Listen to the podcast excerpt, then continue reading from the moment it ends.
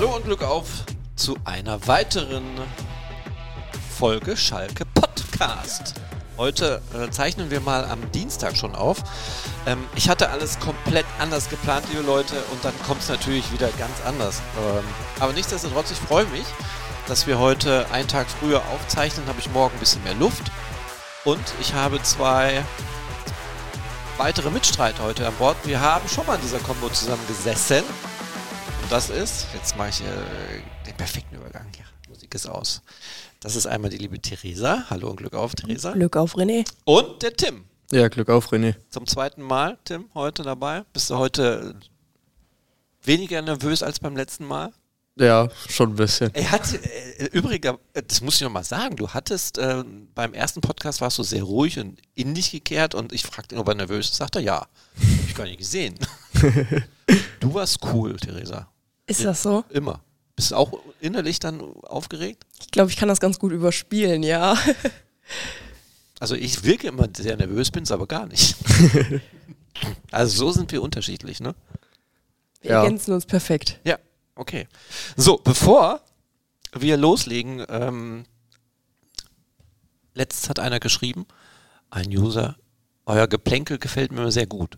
Letztens habe ich mit dem Norbert sogar wirtschaftliche Dinge in Gelsenkirchen besprochen. Wie wichtig die Wirtschaft ist für Gelsenkirchen und auch Schalke. Also wir haben natürlich immer versucht, was zu verbinden. Ich möchte auch ein schönes Thema haben, was wir jetzt noch ein bisschen rumplänkeln, bevor wir reingehen in die ganze Thematik FC Schalke 04. Über was soll man denn mal ein bisschen quatschen? Heute beforderst du mich. Ihr habt Zeit zu überlegen, denn, liebe Leute, ich muss natürlich auch ein bisschen Werbung in eigener Sache machen. Und zwar, ähm, wenn ihr unseren Podcast hört, das ist, finde ich, sehr toll, das finde ich sehr schön und wir bedanken auch uns äh, ganz artig bei euch, dass ihr immer mehr werdet und äh, auch sehr viele Reaktionen zeigt per E-Mail. Das freut uns sehr. Dafür vielen Dank. Wir haben letzte Woche ja besprochen, dass wir die ganzen Leserfragen, die wir haben, in einer eigenen Sendung thematisch besprechen werden. Das hatte ich vor, dass wir das vielleicht diese Woche machen, weil wir halt Länderspielpause haben. Aber, liebe Leute, ich habe ja jetzt Tim und Theresa hier, da, dann ist das viel zu schade. Die beiden müssen natürlich ihr Bestes äh, quasi, also ich, ich würde mal sagen, das sind zwei so junge Menschen, hatte ich ja schon tausendmal gesagt, die haben eine ganz andere Sicht auf Schalke. Und das- ich freue mich, wenn wir dann über andere Dinge sprechen als über die Leserfragen. Aber die machen wir definitiv versprochen. Und wenn ihr den Podcast hört, dann sind vielleicht auch einige dabei, die ab und zu mal auch unsere Berichte lesen.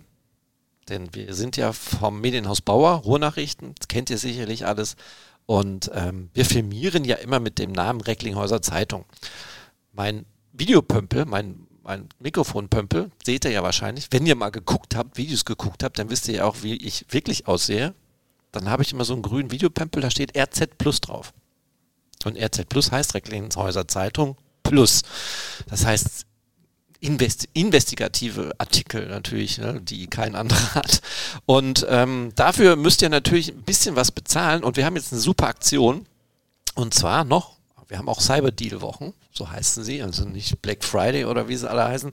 Ähm, und jetzt ratet mal, was ein Abo für ähm, unsere Recklinghäuser Zeitung kostet im Jahr. Ja, jetzt frage ich euch beide. Ach so. Was, was, was würde euch gefallen für eine, für, für eine Zahl? Was würdet ihr bezahlen für ein Jahr RZ Plus? Ja, ich bin Studentin, ne? Ja. Aber ich sieh's mal aus Schalker Sicht. Aus Schalker Sicht. Ja, okay. Was ist dein Tipp? Ja, also, wenn wir jetzt über Schalke reden, müsste es ja eigentlich ein Gründungsjahr sein. Mit einem Komma dazwischen am besten.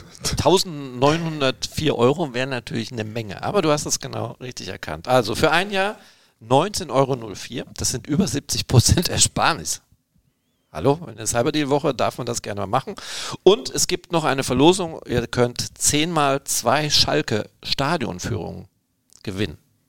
Habt ihr schon mal eine Stadionführung mitgemacht? Das lohnt sich, ja. Ja. Letztens noch im Rahmen meines Praktikums. War interessant. Ja. Wart ihr auch am Biertanklager? Ja, wir waren überall uns. Ah, Das darf ich jetzt, glaube ich, nicht erzählen, was uns da gesagt wurde. Aber ähm, Äh, ihr könnt es ja selber auch erleben dann, ne? wenn ihr waren lustige Geschichten, ja. Ja, also äh, den Link dazu, wie ihr diesen Cyber-Deal abschließen könnt, den ähm, kann ich euch sagen, aber das ist sehr kompliziert. www.recklinghäuser-zeitung.de slash schalke-cyberdeal. So kompliziert war es gar nicht. Aber ich werde das natürlich auch in den Show Notes äh, euch hinterlegen und dann könnt ihr da fleißig drauf tippen und uns ein Jahr lang für 19,04 Euro Schalke-Artikel lesen bis zum Umfallen.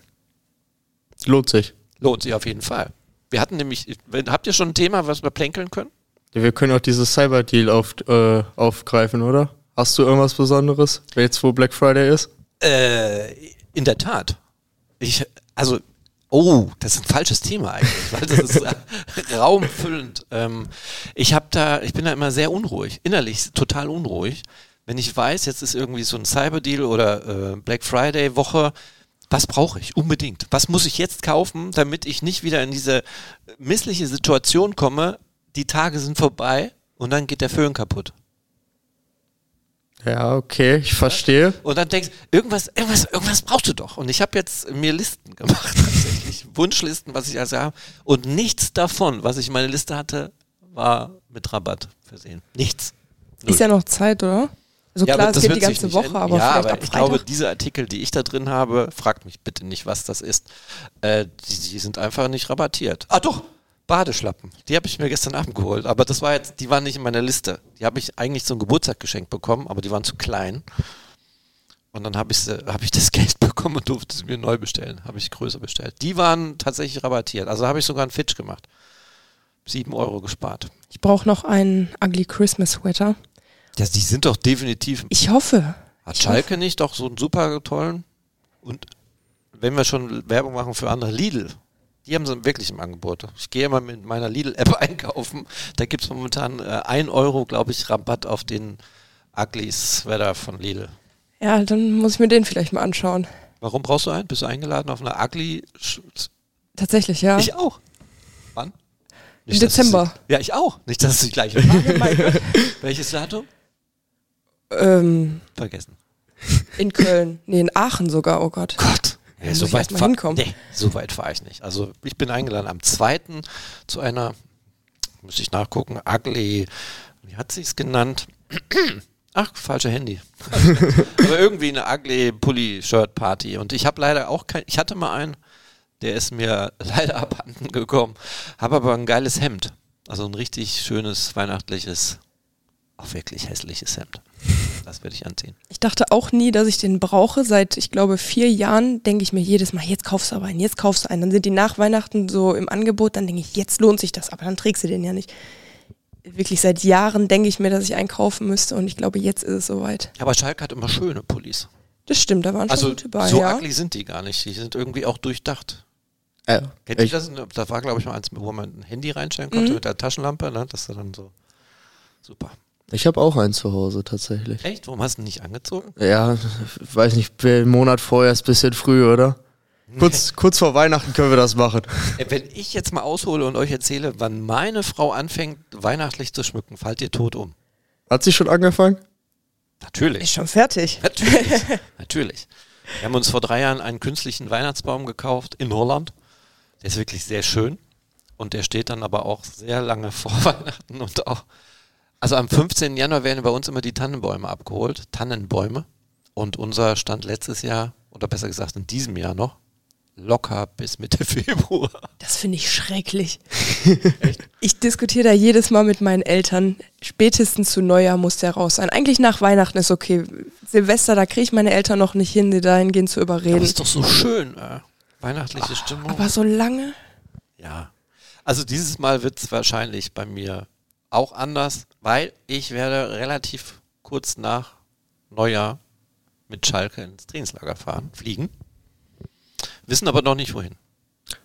Ja. Oder wisst ihr schon was? Manchmal weiß man Zufall, zack. Nee. Nee. Ja gut, ich weiß es, aber ich darf es nicht sagen. ja, aber da freue ich mich drauf. Das ist auf jeden Fall ähm, ein schöner Ort, wo auf jeden Fall die Sonne scheint. Das hat auch tatsächlich, ähm, hat das André Hechelmann gesagt oder äh, Karel Geratz? Ich weiß es gar nicht mehr. Auf jeden Fall, es muss ja Geratz gesagt haben, er wünscht sich schon einen Trainingsort. Man kann das auch hier in der Ecke machen. Warum auch nicht, ne? Aber er wünscht, wünscht sich schon gute Bedingungen, also gerade wettertechnisch, ne, muss es schon angenehm sein. Dann, wenn du dann draußen was erarbeiten möchtest im Trainingslager, dann ist es bei Kälte, Regen, Schnee wahrscheinlich auch scheiße. Das Das war, da ist Deutschland nicht so das Wahre im Januar dann, ne? Aber ich kann euch sagen, ich war schon mal in Andalusien vor ein paar Jahren. Da hatten wir zumindest am Abreisetag 0 Grad. Und das war ekelhaft. So Palmen, überall Palmen und Meer und dann 0 Grad, kalt und Schneeregen. Das war nicht schön. Fühlt sich ein bisschen falsch an wahrscheinlich. Fühlt sich sehr falsch an. Schönste aber, das ist natürlich politisch völlig inkorrekt, war tatsächlich in Katar. Die vier Jahre, glaube ich. waren wir da. Also das war schon eine ganz andere Welt. Ähm, aber es waren wirklich super Bedingungen. Ne? Das war richtig cool. Hat das was genützt? Müssten wir jetzt mal recherchieren. Ich glaube nicht. So, genug geplänkelt? Sollen wir reinstarten? Auf jeden Fall. Ähm, wie gesagt, habe ich schon erwähnt, dass ich meinen Rechner heute zu Hause vergessen Ach nee, im Auto liegen lassen habe. Äh, ja, uns beiden hast du es erzählt. Okay, jetzt wisst ihr es alle. Ich habe meinen Rechner vergessen. Da stehen natürlich meine ganzen Notizen, die ich heute hatte. Und jetzt mache ich das alles, versuche ich das mal mit dem Handy zu machen. Aber ich habe ja hier zwei sitzen, die wissen ja, um was es geht. So. Kommen wir mal nochmal ganz kurz, ganz kurz steigen wir mal ein. Elversberg, habt ihr es gesehen? Ich war hier. Du warst da? Gesehen, ja, aber nicht, nicht live. Nee. Okay. Was sagt ihr zu dieser Nummer? Ja, ich saß irgendwo über dem Gästeblock. Ich habe mich bei dem ersten Tor dann schon erschrocken, ehrlicherweise, weil ich äh, so ja von schräg oben drauf gucken konnte und äh, ziemlich gut gesehen habe, wie viel Platz der eigentlich hatte. Fand ich dann schon etwas erschreckend. Das zweite Tor war dann äh, ja ähnlich ungefähr. Aber ich habe tatsächlich bis zum Ende geglaubt, dass noch ein zweites Tor für Schalke fällt, muss ich sagen. Also auch, Entschuldige, Theresa wollte, ich hatte tatsächlich ähm, vor dem Spiel so ein überheblich gutes Gefühl, dass, wenn ihr gehört habt, ich habe ja diese die Putz mir weg Bewegung gemacht. Ne? Ähm, selbst nach dem 2-0 habe ich noch gedacht, okay, typisch Schalke, aber die werden sich definitiv fangen, da wird was passieren. Hm. Also ich fand es defensiv wieder miserabel. Also das Gegentor war für mich wirklich so das mit Abstand am schlechtesten verteidigte Gegentor. Ich glaube das 1-0, äh, also das erste Gegentor ist das, was ich meine. Aber ähm, es wird immer von Kompaktheit gesprochen und defensiver Stabilität und meiner Meinung nach ist diese auch einfach im Moment immer noch nicht unter Geras geboten. Du meinst mit der Dreierkette? Auch, ja. Also ich sehe da noch keinen wirklichen Fortschritt zu dem System, was vorher unter Reis gespielt wurde mit der Viererkette. Jetzt die Dreierkette, da hat man sich, hatte man Vorstellungen, wie sich das jetzt verändert und ich sehe da keine Entwicklung hinten in der Defensive. Ist das ähnlich? Ja, also zumindest in dem Spiel gegen Elversberg fand ich es ähnlich. Also ich habe bei dem Elversberg-Spiel im Nachhinein gedacht, es hätte auch Thomas Reis auf der Bank sitzen können und es hätte mich jetzt, also es wäre mir, es wäre egal gewesen, wer von beiden da gesessen hätte, weil es war ein sehr identisches Spiel zu den Reis-Spielen. Ja, aber liegt es am System oder dann eher doch noch am Personal? Wahrscheinlich das. Also ich finde zum Beispiel Merkin, der macht sich absolut, den äh, finde ich auch mit äh, am besten auf dem Platz neben Tempelmann in den letzten Spielen. Aber einer alleine hinten reicht halt nicht. Jetzt können wir wieder über die Rechtsverteidigung reden. Da wird sicherlich auch nochmal in der äh, Winterpause äh, jemand geholt. Interessant erstmal jetzt, der Bruno ist wieder da, ne? Der wird ja wahrscheinlich gegen Düsseldorf auflaufen können. Oh, ich würde das nicht mal zu hundertprozentig sagen. Nein? Es gab ja jemand Jungen, der gespielt hat in den beiden Testspielen und ich fand ihn nicht so schlecht. Und bei Brunner fehlt mir ein bisschen die, die Spielpraxis, weil es ja jetzt doch ja, relativ lange war. Ich glaube vier Wochen oder so, die er nicht dabei war. Van der Sloot ist eingespielt, zumindest in der U23. Ich wird sehr oft gefordert, ne? Also tatsächlich. Und jetzt bei dem Testspielen, okay, hast sofort schon die Brücke geschlagen zum nächsten Thema. Testspiele, zwei Stück. Und die hat ja euch, glaube ich sogar, ne?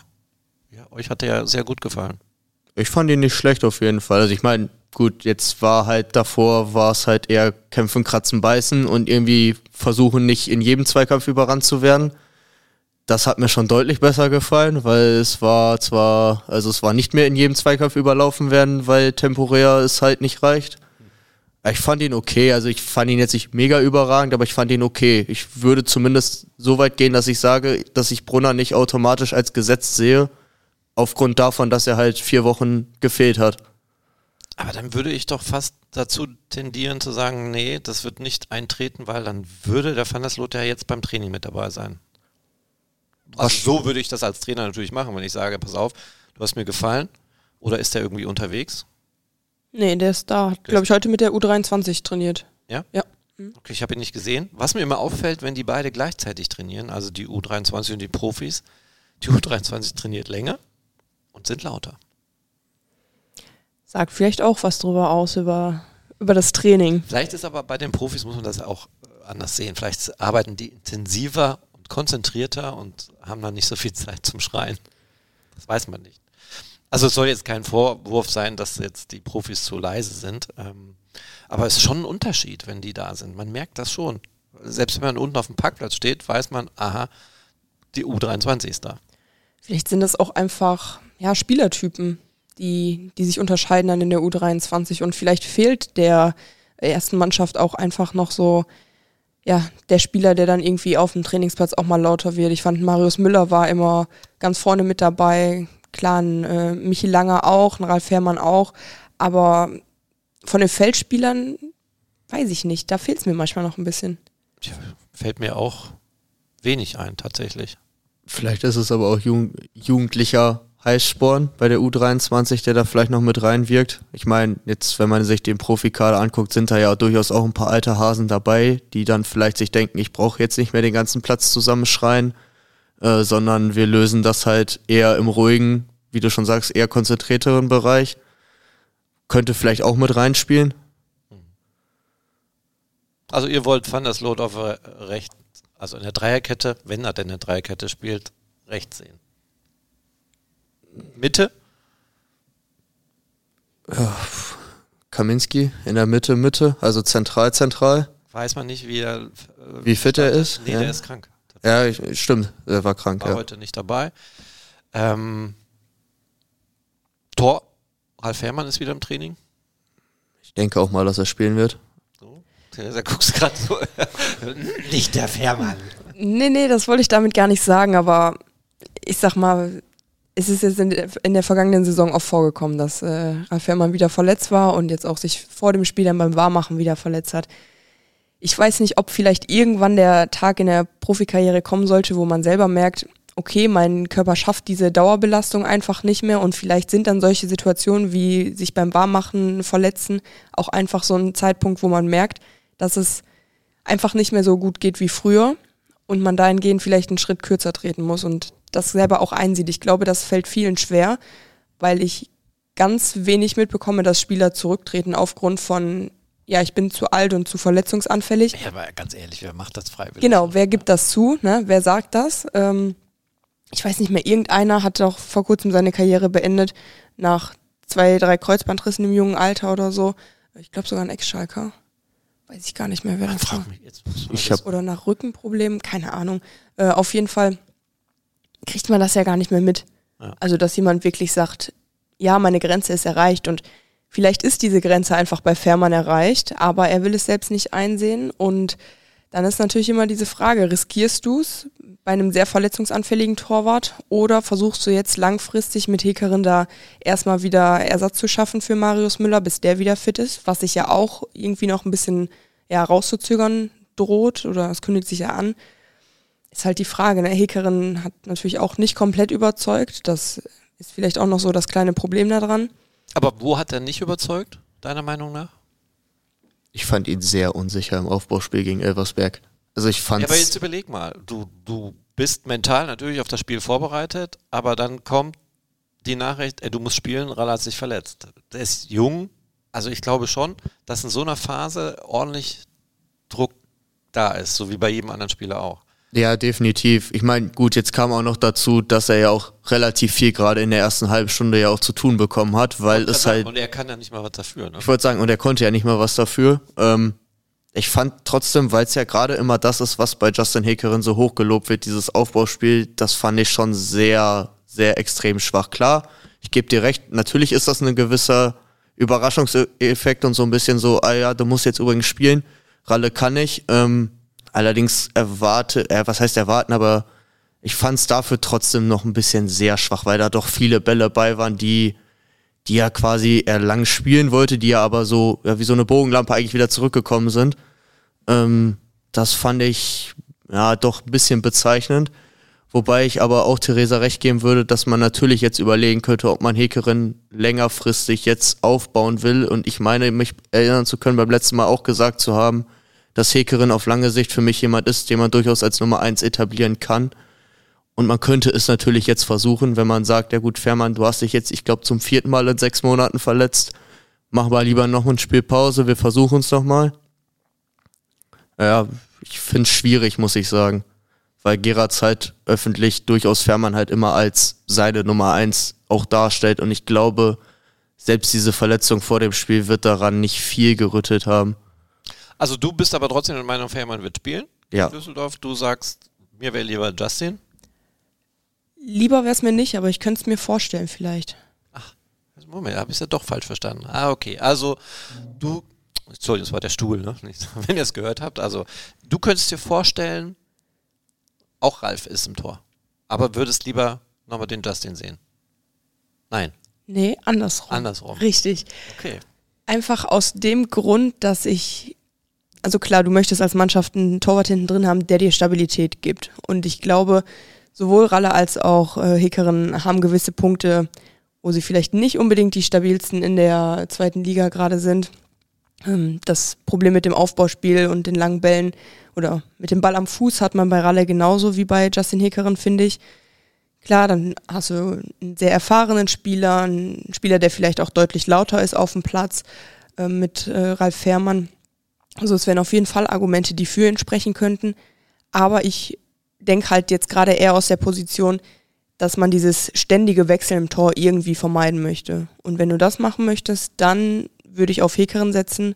Einfach aus dem Grund, weil ich die Gefahr extrem sehe, dass sich Ralf Fährmann innerhalb der Rückrunde oder jetzt zum Ende der Hinrunde nochmal verletzen könnte und einfach nicht fit bleibt. Wäre es nochmal eine Option?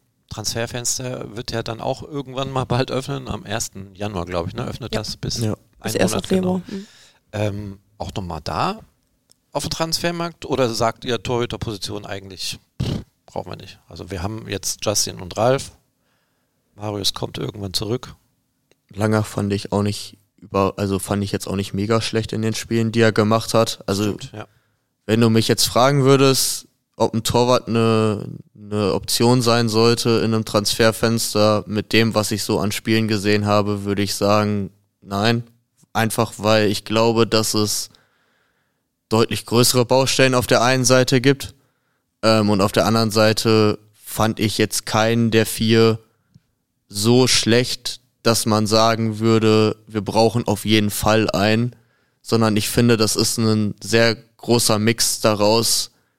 Einfach vor dem, also die kriegen einfach zu viele Schüsse, weil davor halt zu, zu wenig richtig läuft.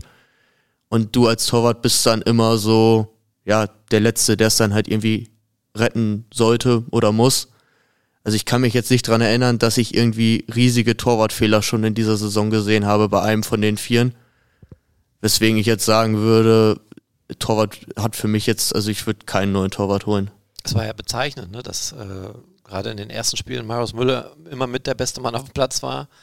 Ähm, selbst Michi Langer.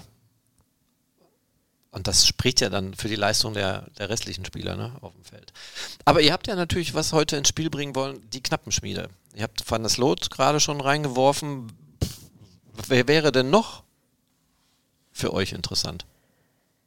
Also ich sag mal, in den zwei Testspielen, da wurde ja schon ordentlich rotiert. Da hat man jetzt einige mal gesehen, die zumindest auch auf der Bank saßen oder zum Einsatz äh, kamen, sei es ein Paul Pöppel, ein Becker, Kaparos, äh, ganz viele Spieler aus der U23. Ich denke mal, das äh, galt jetzt in erster Linie ja der Tatsache, dass äh, Gerhard sich die auch mal anschauen kann, mal guckt, wie der da vielleicht rotieren könnte, wer vielleicht langfristig sich dann auch festspielen kann. Ich glaube aber nicht, dass jetzt im Laufe der der, Rück äh, der Hinrundensaison oder auch dann zur Rückrunde jetzt äh, noch zwei, drei Spieler davon hochgezogen werden. Das halte ich für unrealistisch aktuell. Äh, wie gesagt, der einzige, bei dem ich es mir vorstellen könnte, wäre Van der Sloot, aber halt auch unter dem Aspekt, wenn man Brunner jetzt testet und man merkt, dass entweder es bei Brunner noch nicht reicht oder ähm, er irgendwie auch ein katastrophales Spiel abliefern sollte, was ich nicht hoffe. Ähm, also er wäre der einzige Name von den ganz Jungen, die ich mir jetzt vorstellen könnte. Ähm, ich habe mir dazu jetzt noch aufgeschrieben, dass ja auch ein paar gespielt haben, die ja tendenziell zum Profikader eigentlich gehören, aber jetzt auch noch nicht besonders alt sind. äh, Cissé, Idrissi, ähm, die ja auch ihre Minuten gesehen haben. Ähm, das, oder ein Tower, ähm, der zumindest ein bisschen gespielt hat. Ähm, ob sich, also ich könnte mir Cissé vorstellen, dass er vielleicht nochmal wieder einrückt in die, in die Dreierkette hinten, dass man ihn vielleicht, wenn Kaminski nicht mehr krank ist und wieder fit ist, war er ja eigentlich auch gesetzt, dass man ihm vielleicht mit Merkin und Cissé zwei daneben stellt, die tendenziell ein bisschen mehr Tempo haben als er und ihm vielleicht äh, Laufduelle ersparen, die, äh, in die du halt einen Kaminski nicht mehr unbedingt schicken möchtest, sondern er sich halt vielleicht eher in dem, in dem Zentrum von den dreien darum kümmern kann, die beiden quasi zu sortieren und selber sich mehr auf sein Stellungsspiel konzentrieren kann, als äh, in irgendwelche Laufduelle mit jungen Stürmern zu müssen, die tendenziell schneller sind als er. Was sagt ihr denn zu Timo Baumgartel?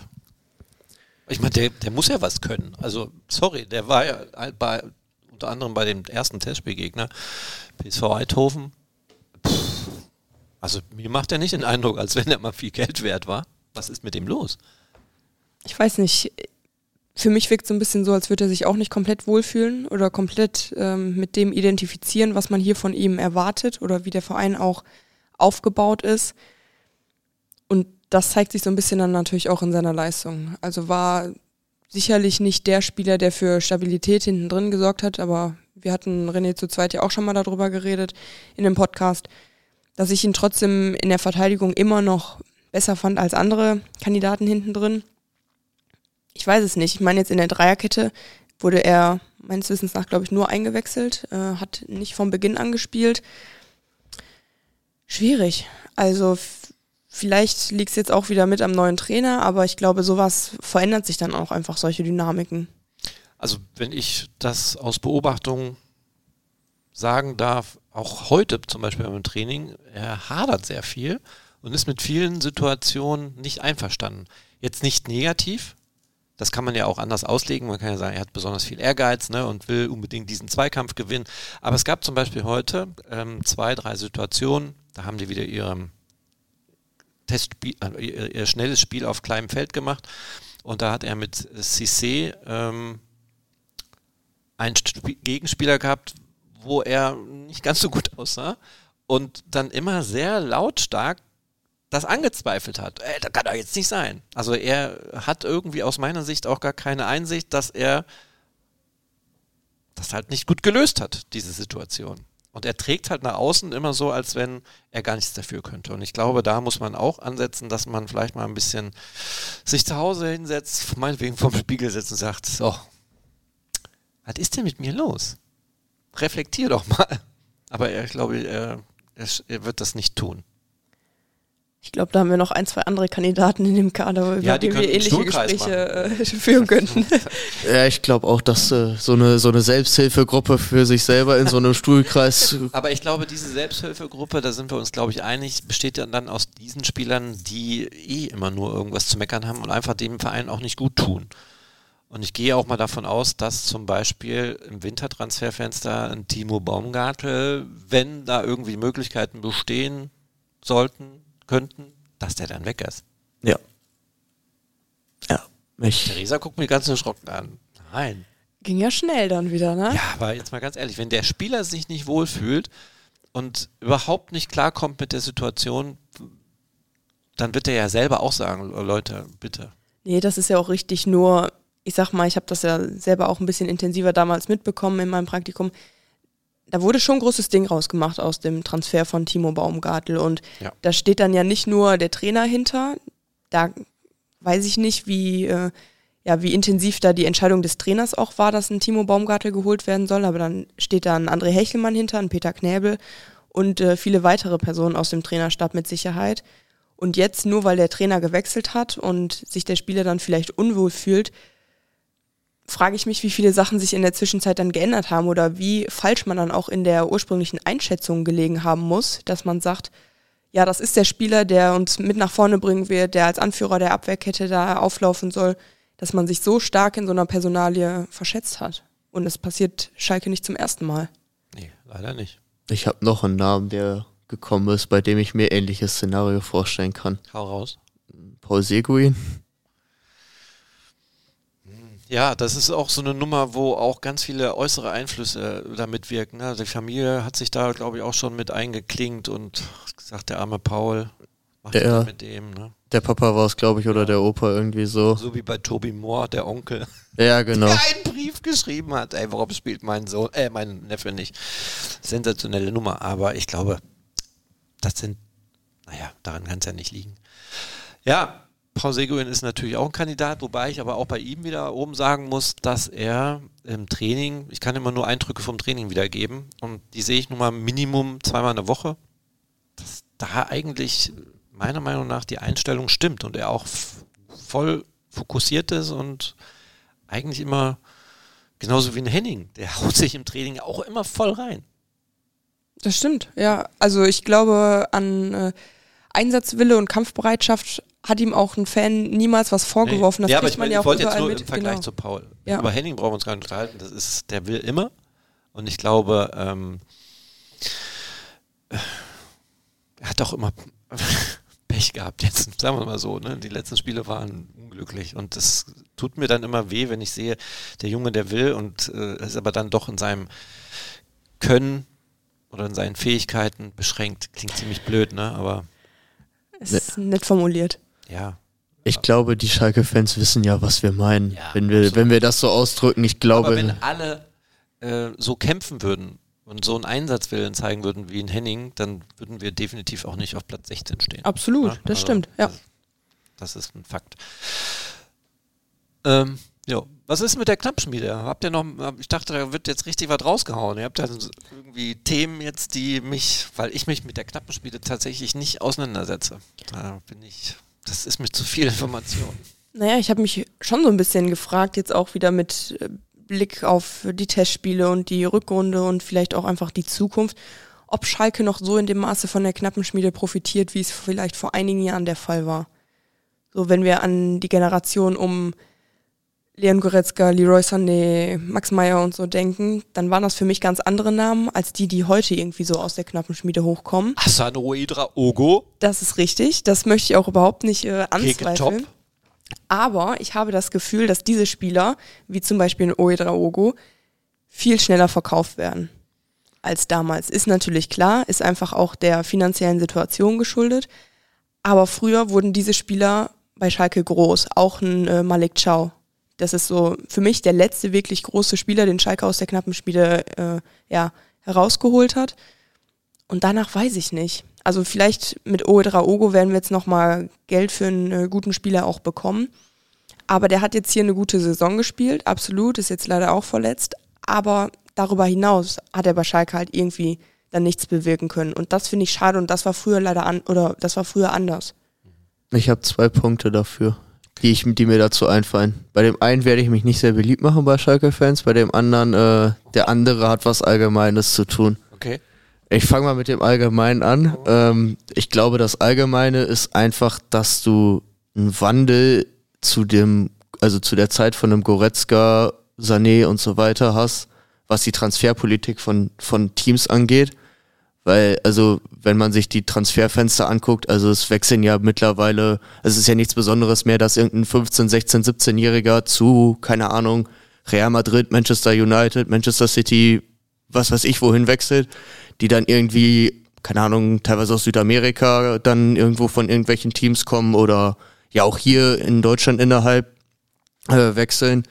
Ich glaube, dass das einfach auch ein Wandel ist auf dem Transfermarkt, dass man viel früher anfängt, auch große Summen für junge Spieler auszugeben und ein gewisses Risiko mittragen möchte oder mitträgt, dass es halt eventuell nicht funktioniert oder halt auf der anderen Seite auch sehr gut funktioniert. Ähm, wie man bei einem, keine Ahnung, einem Bellingham gesehen hat, der bei Dortmund richtig durchgebrochen ist, der auch noch verhältnismäßig jung war, keine Ahnung, als Beispiel.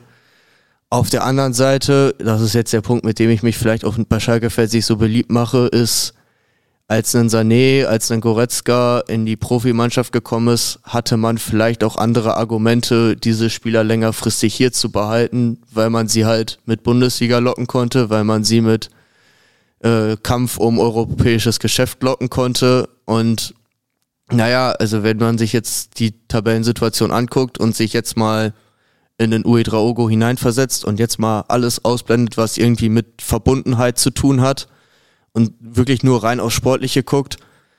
Also wenn ich in der zweiten Liga gegen den Abstieg spielen kann, andererseits aber Angebote bekomme von Bundesliga-Vereinen oder von internationalen Vereinen, man hört ja aus Italien da auch zwei Namen, ähm, und die einem einen Weg aufzeigen oder eine Chance aufzeigen, in der Bundesliga-Spielzeit zu sammeln und ja durchaus, wenn man so auf die Namen aus Deutschland guckt, ja durchaus da auch Namen bei sind, die halt das sind, was Schalke früher war, nämlich im Kampf um Europa. Selbst wenn er erstmal nur in einer kleinen Rolle anfängt, ist das, glaube ich, trotzdem ein größeres Argument, als zu sagen, ja, man spielt in der zweiten Liga gegen den Abstieg bei Schalke. Also damit machst du dich nicht unbeliebt, glaube ich nicht. Ähm, was ich aber auch glaube, man muss auch mal den Finger heben das heißt ja auch nicht, dass ein Asano Idraogo, ähm, wenn er dann die Möglichkeit bekommt, im Kampf um Europa, um Meistertitel in der Bundesliga oder in Italien, dass er auch spielt. Ist das nicht äh, dann vielleicht doch sogar noch ein größeres Fragezeichen? So ein junger Spieler, ähm, der zu einem Verein geht, wo viele Etablierte sind und äh, dann alle sagen, okay, wir hauen dich mal paar Mal rein, aber das ist doch auch nicht die Erfüllung. Für, für mich wäre es zum Beispiel so, wenn ich jetzt in seiner Situation wäre, okay, dann hätte ich jetzt andere Probleme als verletzt, können wir ja gleich nochmal drauf eingehen. Ähm, aber da würde ich doch versuchen, wenn wir mal davon ausgehen, dass Schalke nicht in die dritte Liga absteigt, ich beobachte eure Gesichtszüge ja. bei dieser Aussage, ähm, dann ist es doch erstmal sicherlich auch nicht die schlechteste Idee, daraus äh, in so einer Situation mehr zu lernen als bei so einem Spitzenclub. Du musst kämpfen, du musst alles reinhauen und wäre mein Tipp. Ich weiß es nicht. Also ich verstehe den Gedanken der jungen Spieler dahinter schon, zu einem Top-Club wechseln zu wollen. Ne? Also es ist einfach eine unglaubliche Chance. Wenn du hörst irgendwie, ähm, ich glaube, äh, AC Mailand war es bei, ja. bei Uedraogo auch, meine, jeder Junge träumt auch davon, von solchen Clubs irgendwie begehrt zu werden und ähm, dass dann der Berater angerufen wird und du hörst auf einmal, dass so ein Verein Interesse an dir hat. Du kannst ja auch ganz viel davon lernen. Du hast äh, Top-Trainingsbedingungen, Top-Trainerteam bei solchen äh, Clubs, die international oder die in der Champions League spielen. Du spielst da wirklich mit Weltstars zusammen weiß jetzt nicht, wie viele Spieler im aktuellen Schalke-Kader man so als Weltstars noch bezeichnen kann, ohne dass ich mich da jetzt unbeliebt mache. Ähm, aber das sind dann, glaube ich, doch nochmal andere Bedingungen. Und ja, der Faktor Geld spielt auch da einfach eine Rolle. Und ich glaube, das ist auch einfach der Wandel der Zeit. Da kann man den jungen Spielern auch keinen Vorwurf machen. Und ich glaube, die meisten von uns würden ähnlich handeln. Und da kann man es auch verstehen, dass ein Oedraogo nicht zwei Saisons in Folge irgendwie um Klassenerhalt oder gegen den Abstieg in die dritte Liga spielen möchte, sondern sich da irgendwo nochmal auszeichnen will. Waren übrigens beide Mailänder Vereine, AC und Inter sind interessiert. Juve jetzt wohl auch. Neapel hatte ich auch mal gehört. Ja, Neapel war auch mal. Ich glaube, bei AC ist es nur am größten. Also du hörst am meisten davon, dass AC dran ist. Aber ja, Inter habe ich auch schon, äh, habe ich auch gehört, dass die da interessiert sein sollen. Aber wenn er nach Deutschland wechselt, du, also dann, dann lieber Frankfurt als ja. der Rest. Obwohl ich als alter Ossi, auch wenn die mich jetzt wieder äh, viele hassen werden, aber Leipzig hätte ich auch nichts dagegen. Aber bitte nicht Bayern. Also bei Bayern, wenn er nach Bayern wechselt, ist es ein verschenkter Wechsel, meiner Meinung nach. Ähm, Leipzig hat bewiesen, finde ich, dass sie junge Spieler weiterentwickeln können, dass sie junge Spieler zu sehr guten Bundesligaspielern machen können. Äh, ein junger Werner zum Beispiel, der bei Leipzig durchgestartet ist. Wieder zurückgekommen ist. Wieder zurückgekommen ist, genau. Aktuell, ähm, äh, wie heißen die beiden? Simmons und ähm, wie heißt der andere? Soll ich auf den Dingsknopf? Nee, alles gut. Wenn ich nicht drauf komme, ist das, ich denke mal, äh, im Notfall sollen, sollen die Leute nachgucken. Ist auch in diesem Sommer gekommen. Ich äh, komme nicht auf den Namen. Die sind ja auch noch beide relativ jung und starten ganz gut durch. Mhm. Also das Einzige, wo ich bei dir vielleicht anknüpfen würde, René, was du gesagt äh, hast, ist, also ich beschäftige mich nicht damit, dass Schalke absteigt in die dritte Liga. Ich glaube es auch ehrlicherweise nicht. Aber ähm, mental kann einem natürlich das viel geben, in der zweiten Liga gegen den Abstieg zu spielen. Allerdings sehe ich dann doch eher das, was Theresa gesagt hat, mit finanziell alleine der Name, die Mitspieler, das überwiegt dann schon. Und halt dass sie einfach mit viel größeren Sachen äh, locken können als das, was du aktuell halt hier findest. Schalke Romantik äh, aus. ja. ja, ist natürlich schade. Ne? Ähm, müssen wir jetzt auch nochmal den Saisonverlauf abwarten. Was ist, wenn Schalke doch noch, warum auch nicht, den Aufstieg schafft? Was passiert? Das ist wieder eine ganz andere Situation. Ist dann äh, Bundesliga für einen Assan ja auch äh, in seiner Heimat interessant. Aber ich glaube, da spielen auch Familie und Berater eine große Rolle. Ne? Ich glaube, gerade bei jungen Spielern äh, spielt genau die beiden Faktoren eine ziemlich große Rolle, weil du dann ja doch, glaube ich, nochmal eher dann dich mit der Familie kurz schließt, als wenn du jetzt, weiß ich nicht, 27 bist, äh, schon ein, zwei Wechsel vielleicht auch hinter dir hast. Ich glaube, da, da machst du das dann sehr viel auch mit dir selber aus oder halt gegebenenfalls dann mit deiner Frau ähm, oder Freundin, sofern man eine hat. Mm, aber ich glaube, bei einem jungen Spieler ist dann schon sehr, sehr wichtig, auch was Familie oder Berater dann da, dazu sagen oder davon halten. Ja, Zeit zum Gewöhnen, dass er nicht spielt, haben wir ja aktuell. Ähm, es ist schon eine wirklich kuriose Geschichte, die da quasi um Assan entstanden ist, ne? mit der Weltmeisterschaft in Indonesien, U17-Weltmeisterschaft, dieses Hickhack. Fährt er früher, fährt er später, fährt er gar nicht? Ist er nur kurz da, kommt zurück und jetzt kam alles ganz anders. Jetzt ist er verletzt, und Schalke ist auch noch sauer auf den DFB, weil die das irgendwie nicht so ernsthaft gesehen haben. Die Verletzung hätte man früher reagieren können. Ähm, was sagt ihr zu der Situation? Ich finde es leider sehr, sehr typisch für Schalke. Also es bricht mir echt das Herz, sowas immer zu hören, aber irgendwie war es abzusehen. Also ähm, zu Beginn habe ich mir die Gedanken gemacht, ob das so schlau war, ihn jetzt noch fahren zu lassen mit der Verletzung, die er zuvor hatte. Ich meine, das ist ja jetzt was ganz anderes, was er sich dann im Spiel zugezogen hat. Aber sowas trifft uns irgendwie immer wieder dann auf Schalke und das zieht sich einfach durch wie ein roter Faden. Äh, und dass es ihn jetzt auch trifft, ich finde es ich find's echt bitter für ihn. Also muss man sagen, junger Spieler hatte da jetzt die Chance, auch wenn natürlich klar war, dass er früher zurückkommen sollte, aber jetzt so zurückzukommen und da jetzt auch so dann drunter leiden zu müssen, das ist schon echt hart, glaube ich. Ich fand es auch ziemlich bezeichnend. Es war sehr typisch. Und äh, ab dem Moment, wo ich dann gehört habe, dass er nochmal untersucht werden soll, habe ich mir gedacht, okay, da kommt nichts Gutes bei raus. Da kann gar nichts mehr Gutes bei rauskommen. Aber ihr so, sagt so typisch Schalke, ich glaube, da muss ich jetzt mal ein bisschen in Schutz nehmen. Weil im Endeffekt haben sie ihn früher gehen lassen, haben ihn schon mal die äh, Strapazen erspart, Anreise, schon mal mit Eingewöhnung mit dem Team, das haben sie halt dann doch schon ermöglicht. Nee, also ich mache Schalke persönlich da gar keinen Vorwurf und ich glaube, dem DFB weiß ich jetzt nicht, inwieweit die Untersuchung dagegen, ob man denen einen Vorwurf machen kann. Aber einfach, dass es wieder sinnbildlich für die gesamte Situation steht das und stimmt. dass du solche Situationen einfach auch anziehst. Das ist echt unglaublich. Aber da muss man auch mal den Finger heben. Es ist natürlich immer, man sagt ganz schnell, das war wieder typisch Schalke. Aber der Kölner sagt genauso, das ist wieder typisch Gold der, der, der Bremer sagt das Gleiche, die Bayern wahrscheinlich nicht, aber es gibt so viele Bekannte, die ich habe, die auch Fans von anderen Vereinen sind, was ich überhaupt nicht nachvollziehen kann. Am Rande ähm, aber die haben, sagen dann auch immer, ja, klar ist bei euch immer eine Menge los und klar ist das immer typisch, aber im Endeffekt hat das jeder Verein.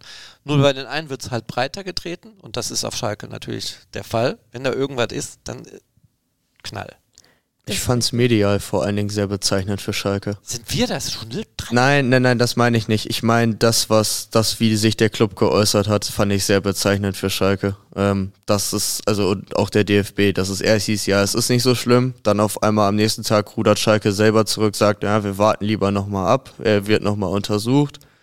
Dann gibt aber gefühlt der DFB-Trainer nochmal ein Interview, wo er sagt, ja, es äh, er läuft hier ohne Krücken rum, kann gar nicht so schlimm sein. Und im Endeffekt stehen wir jetzt bei einer Verletzung, die so ungefähr acht Wochen Ausfallzeit im Normalfall mit sich bringt. Das fand ich sehr bezeichnend. Da kann's, kann man als Medium nichts für. Das ist halt eher das, wie sich die Vereine und der DFB dann in der Situation verhalten haben mit ihren Aussagen. Wir greifen das ja nur auf und geben das weiter, was ja auch richtig ist, dass wir das machen. Ähm, deswegen fand ich, äh, das fand ich so bezeichnend und dass es halt in die sportliche Situation auch irgendwie reinpasst. ja. ja. Nächstes Thema. Hast du noch eins? Ich könnte, ihr müsst mich nur, ich habe nicht kein Stichwort. Sollen wir, sollen wir noch über die Transfer, über Transfers reden? Weil es da ja. ich ja gerade schon versucht, da war ich ja, äh, bin ich ja dann abgewürgt worden. Also ich bin dabei, Timo Baumgartel wird sicherlich Möglichkeiten gesucht, dass er gehen kann, darf, muss. Ähm, wollt ihr jetzt meine Meinung hören, was ich noch glaube? Ich glaube, Sebastian Polter wird auch nicht Nein sagen. Blendy Drisi könnte ich mir auch vorstellen. Verkauf oder Laie? Ja, da müssen wir jetzt mal gucken. Ja, also wir haben ja hier ein äh, Schalker Sportkonzept. Das, da müssen wir gleich, glaube ich, auch nochmal drüber reden. Ja. Weil das Wintertransferfenster ist ja wirklich, also ganz ehrlich, der André Hechelmann, der tut mir sehr, sehr leid. Also der wird, muss jetzt quasi alleine, er kommuniziert ja so nach Knebels Abgang, der ja erst im Sommer stattfindet. Aber dass er das mit Karl Geratz zusammen macht. Aber das Wintertransferfenster, das wissen wir alle, das ist ja, da findest du ja nichts. Da Nicht findest viel. du genau solche Spieler, die dann bei uns gehen müssen. Wobei ich sagen würde, es gab auch Leute, die im Winter gekommen sind, nicht fest, sondern Ja, per Laie. Ah, Darüber, ja, ja, ich wollte sagen, da kommen wir ja gleich noch drauf, äh, die nicht so, äh, jetzt, nee, nee, den Satz muss ich anders formulieren, äh, die nicht so ähm, eine kleine Rolle gespielt haben wie die äh, Baumgartel und Polter. Es gab eine Menge Leihspieler, die, äh, wo ich wirklich Tränchen in den Augen hatte, dass sie dann nicht mehr da sind. Vielleicht können wir ja äh, den einen oder anderen zurückholen. Überleg doch mal, was, was die für eine Situation haben, die Spieler, die mal bei uns waren. Sepp van den Berg. Weiß Spiel- nicht, spielen die immer noch unten äh, dritte, dritt, äh, dritt, drittletzter, glaube ich, in Mainz, ne? Ja, ungefähr. Union Berlin. Alex Kral. Ja. Moritz Jens bei Wolfsburg spielt auch keine große Rolle. Den Moritz, den würde ich mir sehr, vielleicht kann man den ja. Da hätte ich auch kein Problem mit, würde ich auch unterschreiben. Theresa, du kramst in deinen Ich Unterlagen. kram in meinen Unterlagen, ich kram im Sportkonzept. Das Ah. hat ja ein paar Seiten. ja. Ähm, Also willst du uns nochmal aufklären, damit alle vielleicht nochmal verstehen, dieses Sportkonzept? Was hat das gesagt?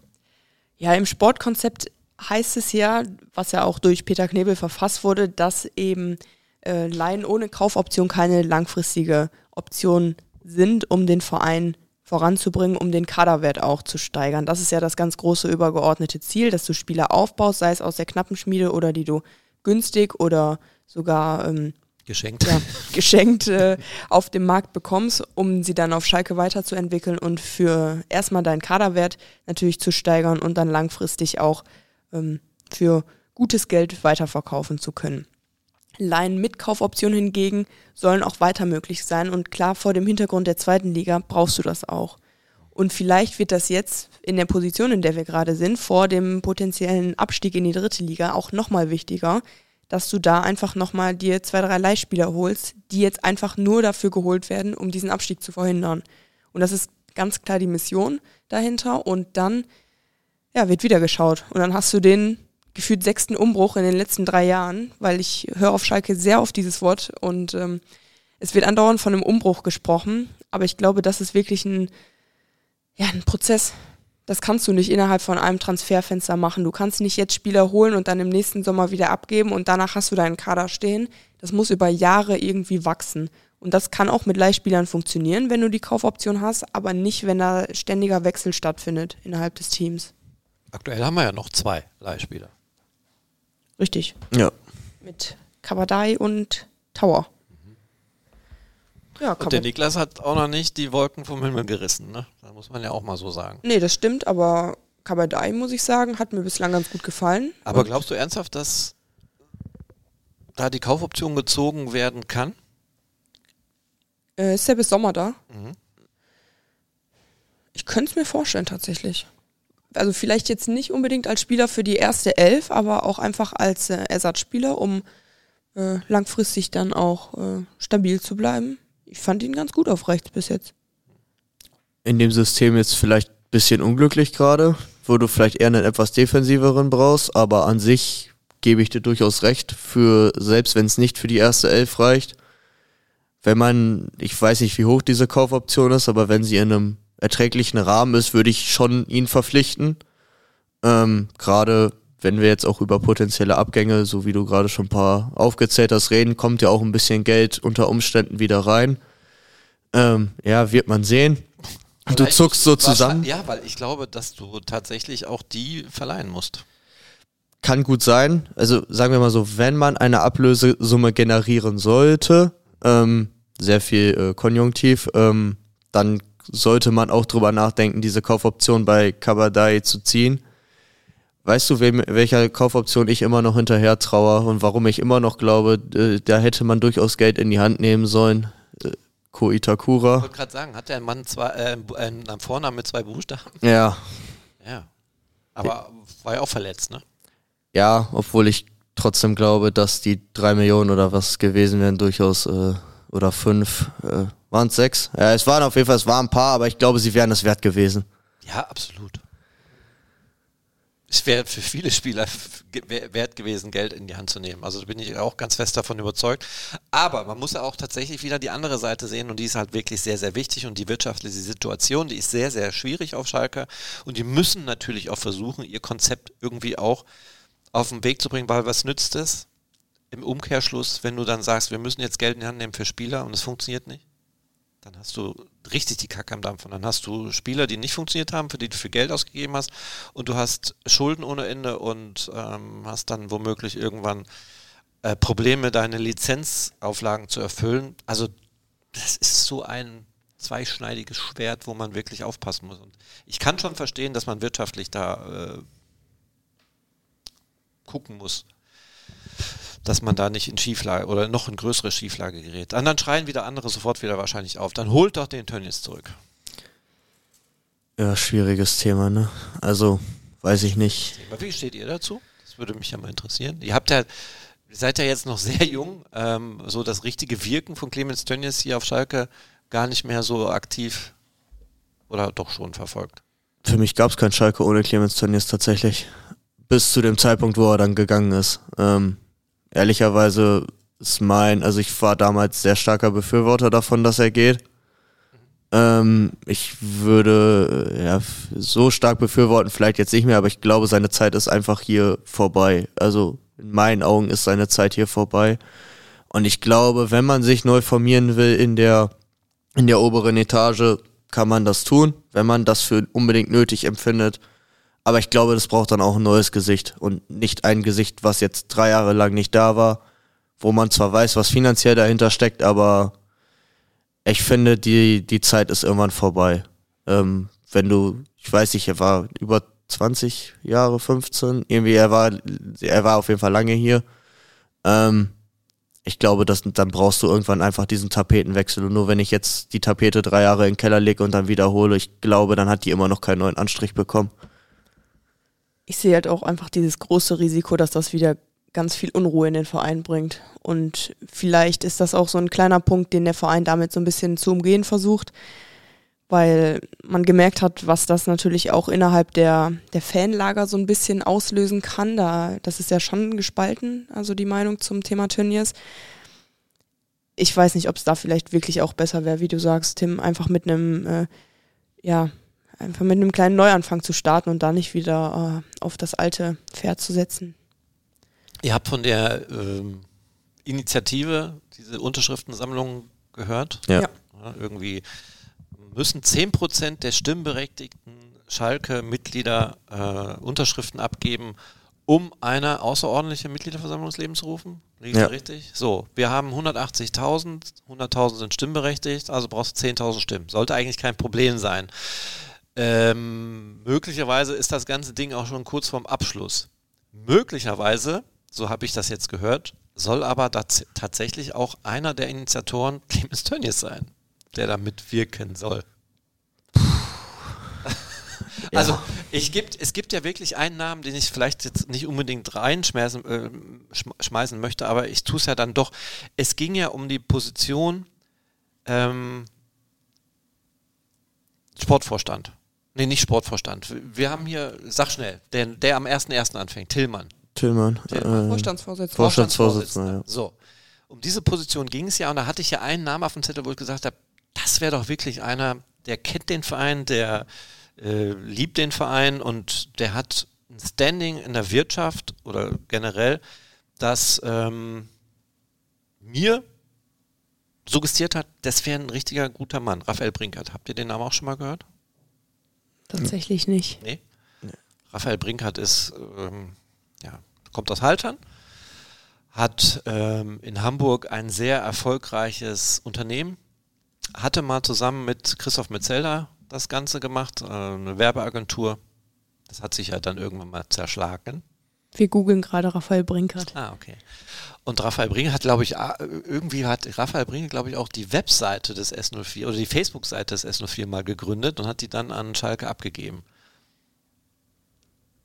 Okay. Ja, also ihr googelt immer noch. Also Ja. Raphael Brinkert wäre für mich jetzt, äh, dann, dann sind wir wieder ähm, äh, in der Situation, wo wir darüber gar nicht ausschweifen können. Aber das wäre für mich einer gewesen, der, wo ich mir vorstellen können, der könnte hier was bewirken. So, jetzt, der kommt auch wieder mit ins Spiel. Also, jetzt mag ich den Raphael und könnte es mir gut vorstellen, aber wenn ich höre, dass auf der anderen Seite vielleicht dann doch ein Clemens Tönnies auch wieder mit da mitmischen soll, bin ich sehr zwiegespalten.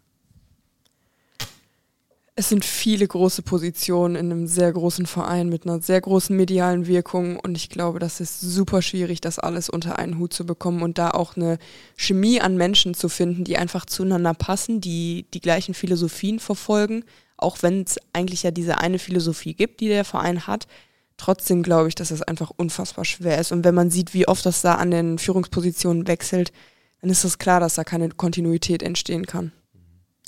Aber man muss ja auch mal äh, sagen, Schalke ist ja sehr, sehr groß, das wissen wir alle, hat sehr, sehr viele Mitglieder und diese Mitglieder untereinander sind ja auch sehr, sehr unterschiedlich. Und wenn ich dann manchmal sehe, wie viele Mitglieder sich einfach überschätzen und eine Art von Kommunikation an den Tag legen, dass die der Halsbringer wären und sich da zum Beispiel bei einer Mitgliederversammlung, wenn ich manchmal da Leute höre, die da quatschen, da denke ich mir, Junge oder Frau, Dame,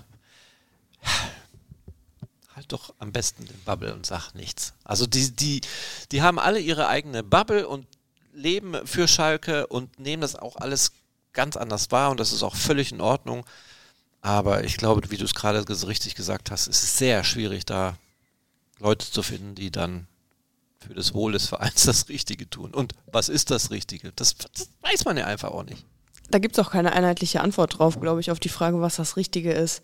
Ja. Und ich meine, das ist einfach so komplex, da muss man den Verein auch einfach mal für in Schutz nehmen. Ja, es klappt vielleicht bei anderen Vereinen besser, das schon.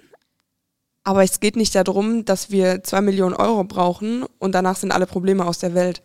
Da steckt ja so viel mehr hinter. Und da brauchst du Leute, die das verstehen, die das analysieren können, die daran arbeiten. Das ist eben die große Herausforderung, die richtigen Leute dafür zu finden. Also Clemens Tönnies darf gerne weiter Sponsor sein dieses großartigen Vereins. Kann auch noch andere Produkte reinwerfen, noch mehr Geld reinpulvern, damit hilft den Verein ja auch. Äh, Thema äh, abgeschlossen. Ich würde eine, einen Punkt noch reinschmeißen. Ich bin mal gespannt, wenn man sagt, die, die müssen zusammen harmonieren. Jetzt kennen sich die beiden ja, äh, so Hilfer und Tillmann äh, aus vorheriger Anstellung. Ob das dann jetzt besser funktioniert, bin ich mal gespannt. Ähm, äh, ich könnte mir vorstellen, dass zumindest die Eingewöhnungszeit vielleicht für beide, wenn man schon mal zusammengearbeitet hat, nicht ganz so groß ist. Aber ansonsten können wir das Thema gerne dicht machen. Tönnies darf gerne weiter ganz viel Geld hier sponsern, aber ich möchte ihn nicht nochmal in irgendeiner Vorstandsvorsitzendenrolle oder ähnlichem hier sehen. Okay, machen wir einen Deckel drauf. Da würde ich aber drauf. gerne nochmal an eine Sache erinnern. Denkt an den Cyberdeal.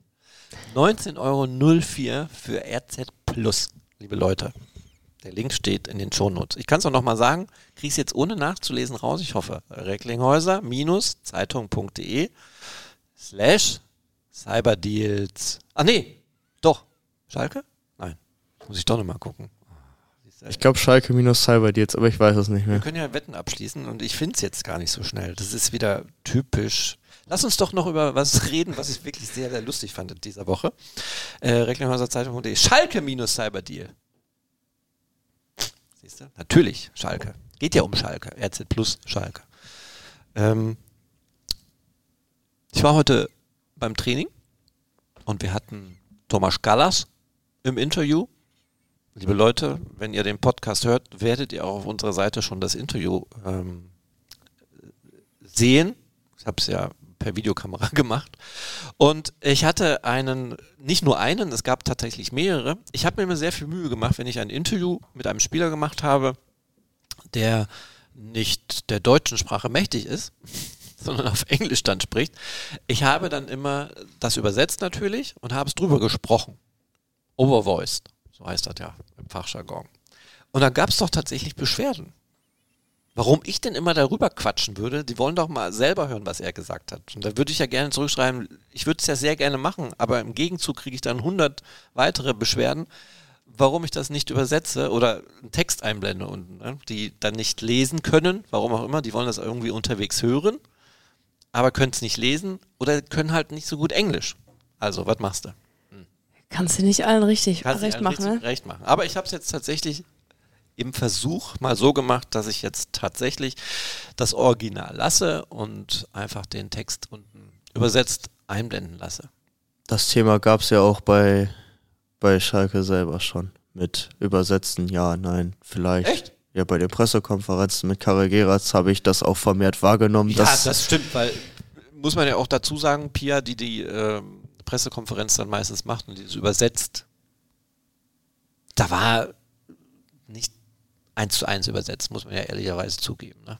das fand ich nicht mal schlimm. Ich fand es nur interessant in den Komment also in Ja, diesen ja, ich. Kommentarfunktionen gab es ja dann auch auch ganz oft äh, Kommentare von wegen, warum übersetzt sie das überhaupt? Wir können ja eigentlich Englisch und so, wo ich dann mir dann aber auch denke, ja gut, ich könnte jetzt auch einfach theoretisch, so wie du sagst, dir antworten. Ja gut, aber es kann halt vielleicht nicht jeder so gut Englisch oder versteht es dann auch akustisch nicht so gut, dass man äh, Ja, Dass man sollte das machen sollte. Also, Nein, das, das auf jeden Fall nicht. Also was wichtig ist, sollte man einfach nicht weglassen. Darum habe ich mich jetzt auch entschieden, ihr könnt das gucken, hören und lesen. Wenn, wenn ihr nicht lesen könnt, dann, also ihr könnt schon lesen, aber wenn ihr nicht in der Lage seid, momentan das irgendwie die Untertitel zu lesen, dann müsst ihr es halt nochmal gucken. Für uns auch gut. Gibt's, gibt zwei Klicks. Und ähm, da wollte ich jetzt einfach nochmal Werbung machen und das erklären, dass wir wieder was Neues quasi im Angebot haben. Dazu gab es ein Trainingsupdate für die, die heute nicht beim Training waren, weil heute war öffentliches Training und gestern gab es Leistungstests.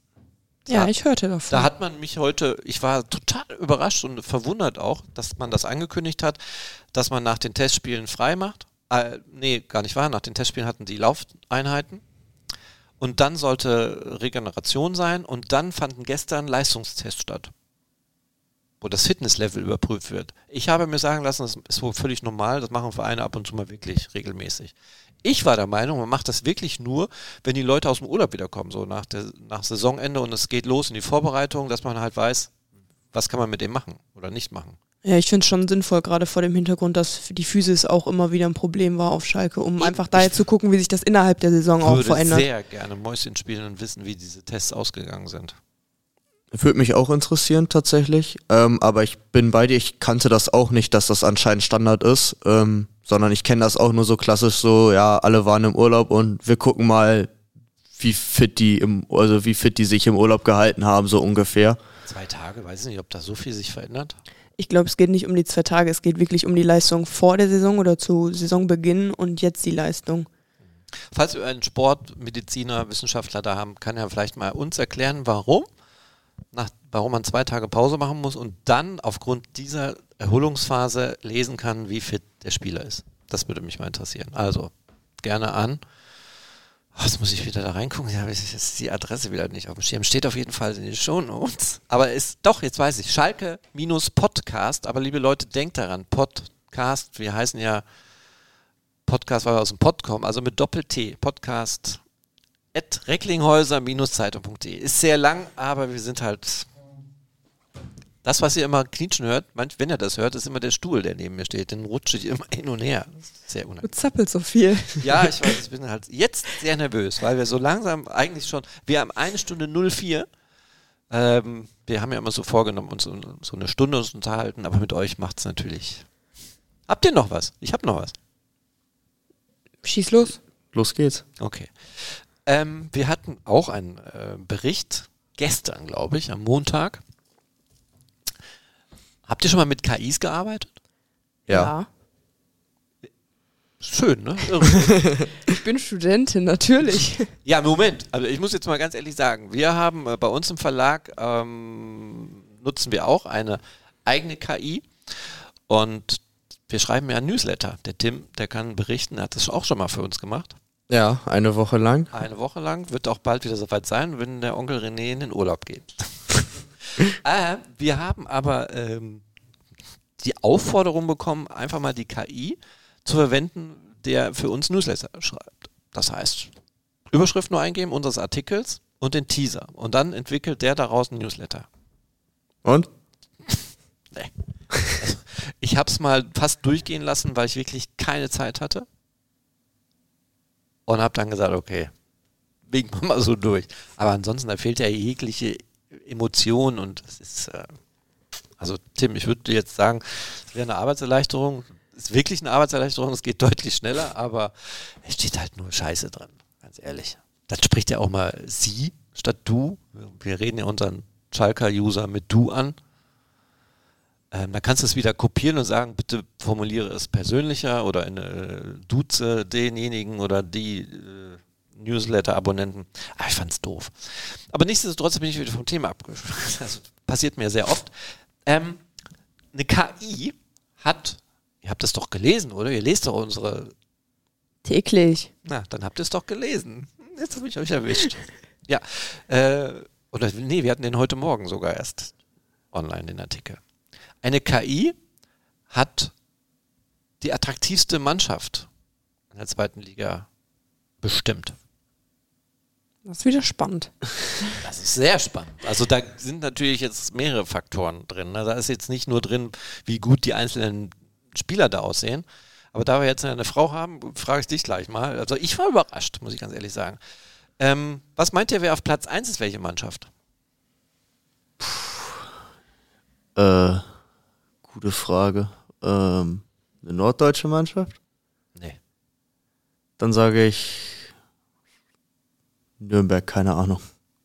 Ich hätte auch zu irgendwas Norddeutschem sonst tendiert. Weil die Norddeutschen besonders hübsch sind, oder? Das hast du jetzt gesagt. Das war eine Frage. Das war eine Frage. Weiß ich nicht. Die. Also liebe Norddeutschen, falls ihr uns hört, ihr seht alle sehr gut aus und ich fühle mich sehr wohl in Norddeutschland. Vielleicht ist da so ein bisschen was Skandinavisches manchmal bei. So. Okay. Also, das würde vielleicht dann auch ähm, erklären, warum die KI so entschieden hat. Auf Platz 1 ist Kräuter Fürth. Da war ja mit Nürnberg nicht weit weg. Geo geografisch. Ja. Auf Platz 2 ist Schalke. Unter Okay. anderem auch, weil Blau und Weiß eine attraktive Farbe ist. Also spielt Das ja auch stimmt. mit eine Rolle. Ne? Äh, Magdeburg ist dann auch mit dabei, auch Blau und Weiß. So, jetzt kommt's aber. Jetzt gibt es in dem Ranking Platz 1 der attraktivsten Spieler auf Schalke ist nächste Raterunde. Ich würde jetzt, glaube ich, gerne einen Buzzer hinstellen, aber Keke top.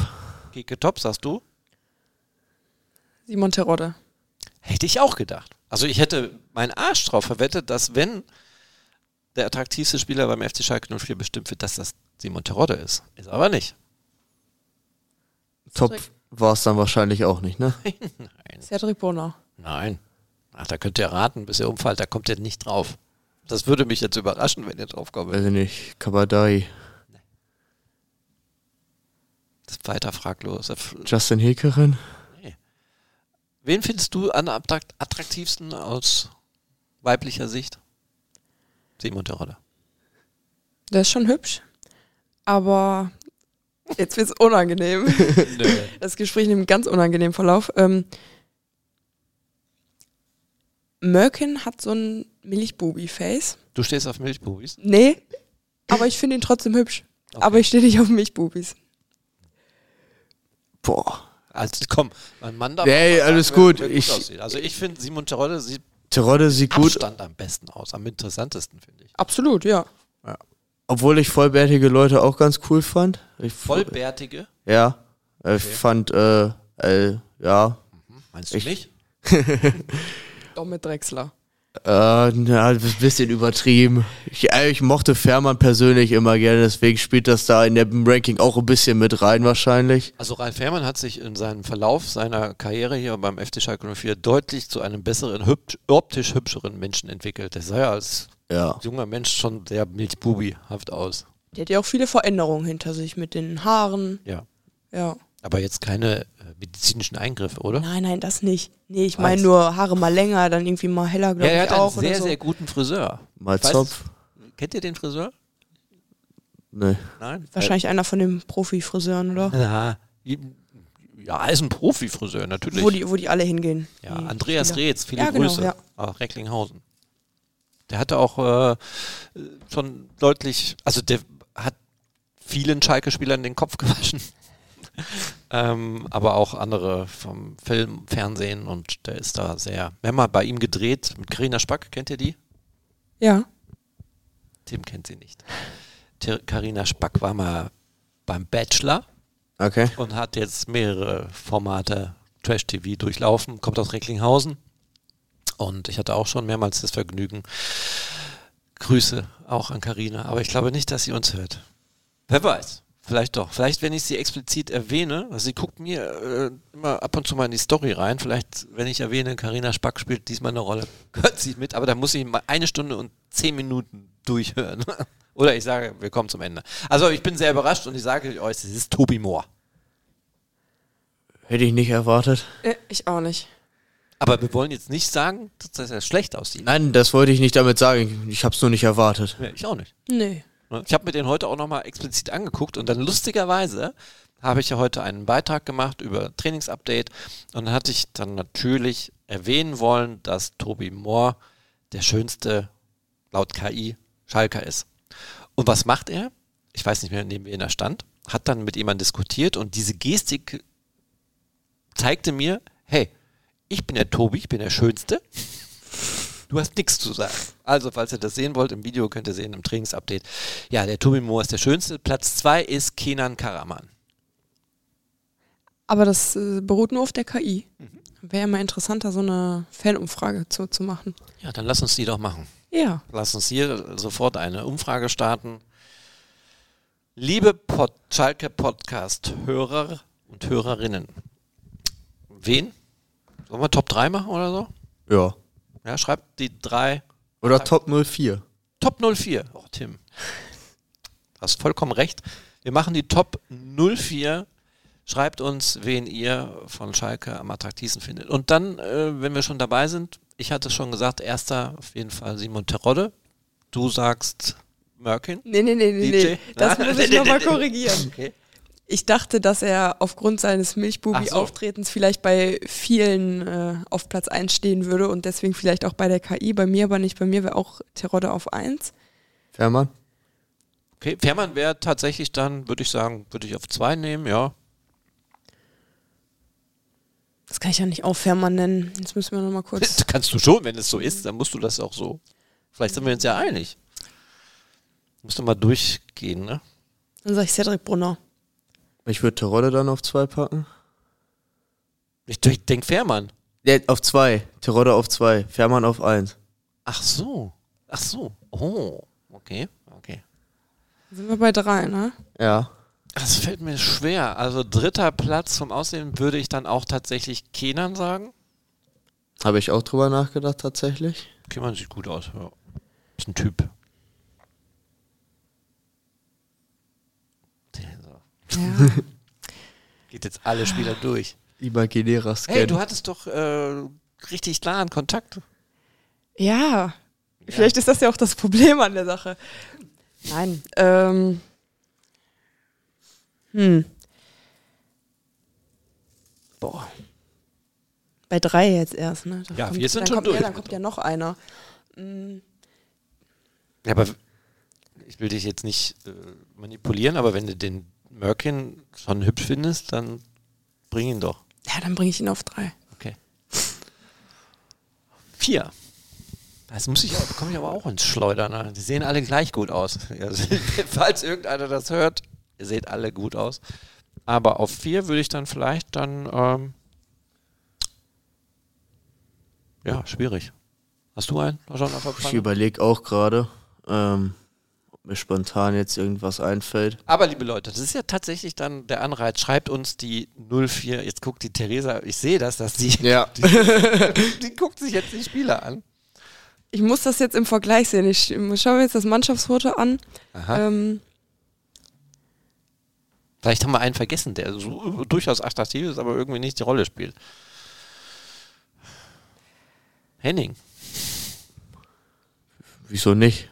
Also, ja eben, also mir gehen auch die Haare aus und ihm gehen sie ja schon viel, viel früher aus. Also ich muss da auf seine Seite springen.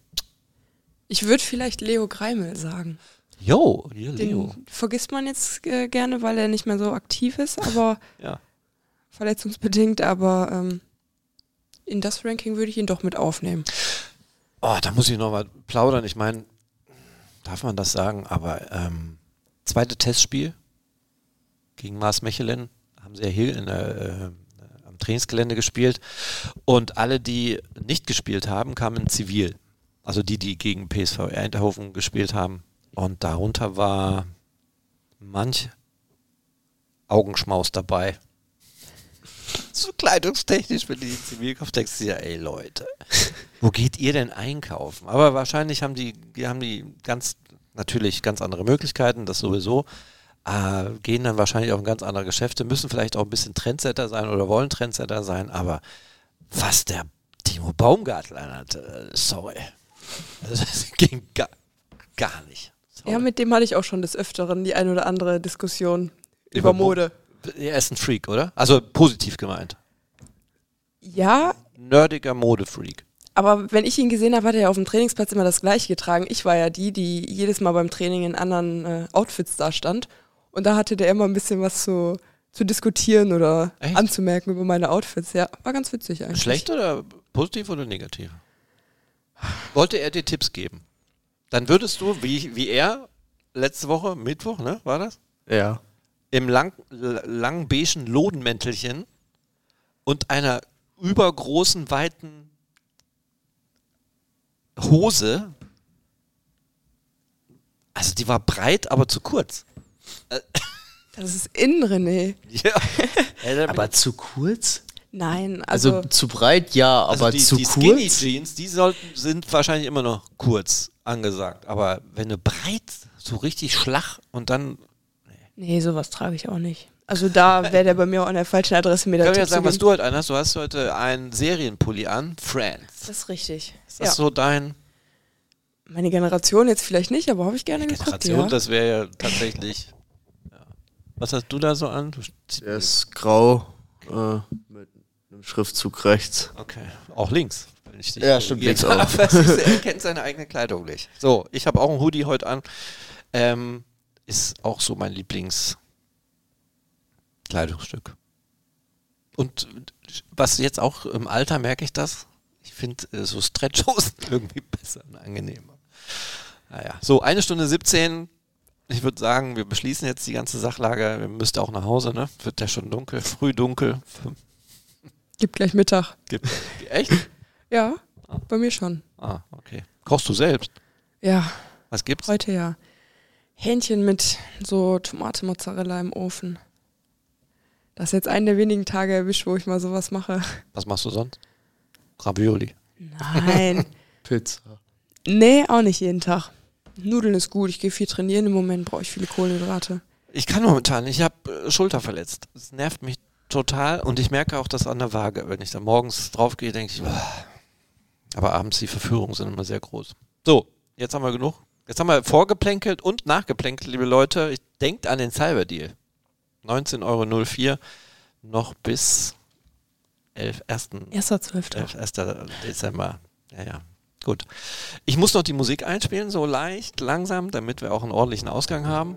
Und dann versuchen wir natürlich beim Ende dieser Musik wieder fertig zu werden. Ansonsten können wir jetzt noch ein bisschen was erzählen. Ich Bin gespannt, was das Samstag gibt. Ja. Und ich freue mich drauf. Also lass uns doch schnell, was tippst du denn? 1-2. 1 zu 2, also Schalke, Schalke gewinnt 1-2-1. 1 zu 1. 1 zu 1. Letzten beiden Spiele in Düsseldorf immer scheiße. Immer 2 zu 1 verloren. Kann es ja nur besser werden. Ja. Ja, sollte auf jeden Fall besser werden. Ich glaube auch so ein Unentschieden reicht nicht. Also ich tippe tatsächlich 3-1 für Schalke. Das ist optimistisch. Ja, weil ich glaube, die Länderspielpause tat gut, die Testspiele taten gut. Danke und auf Wiederhören, Glück auf.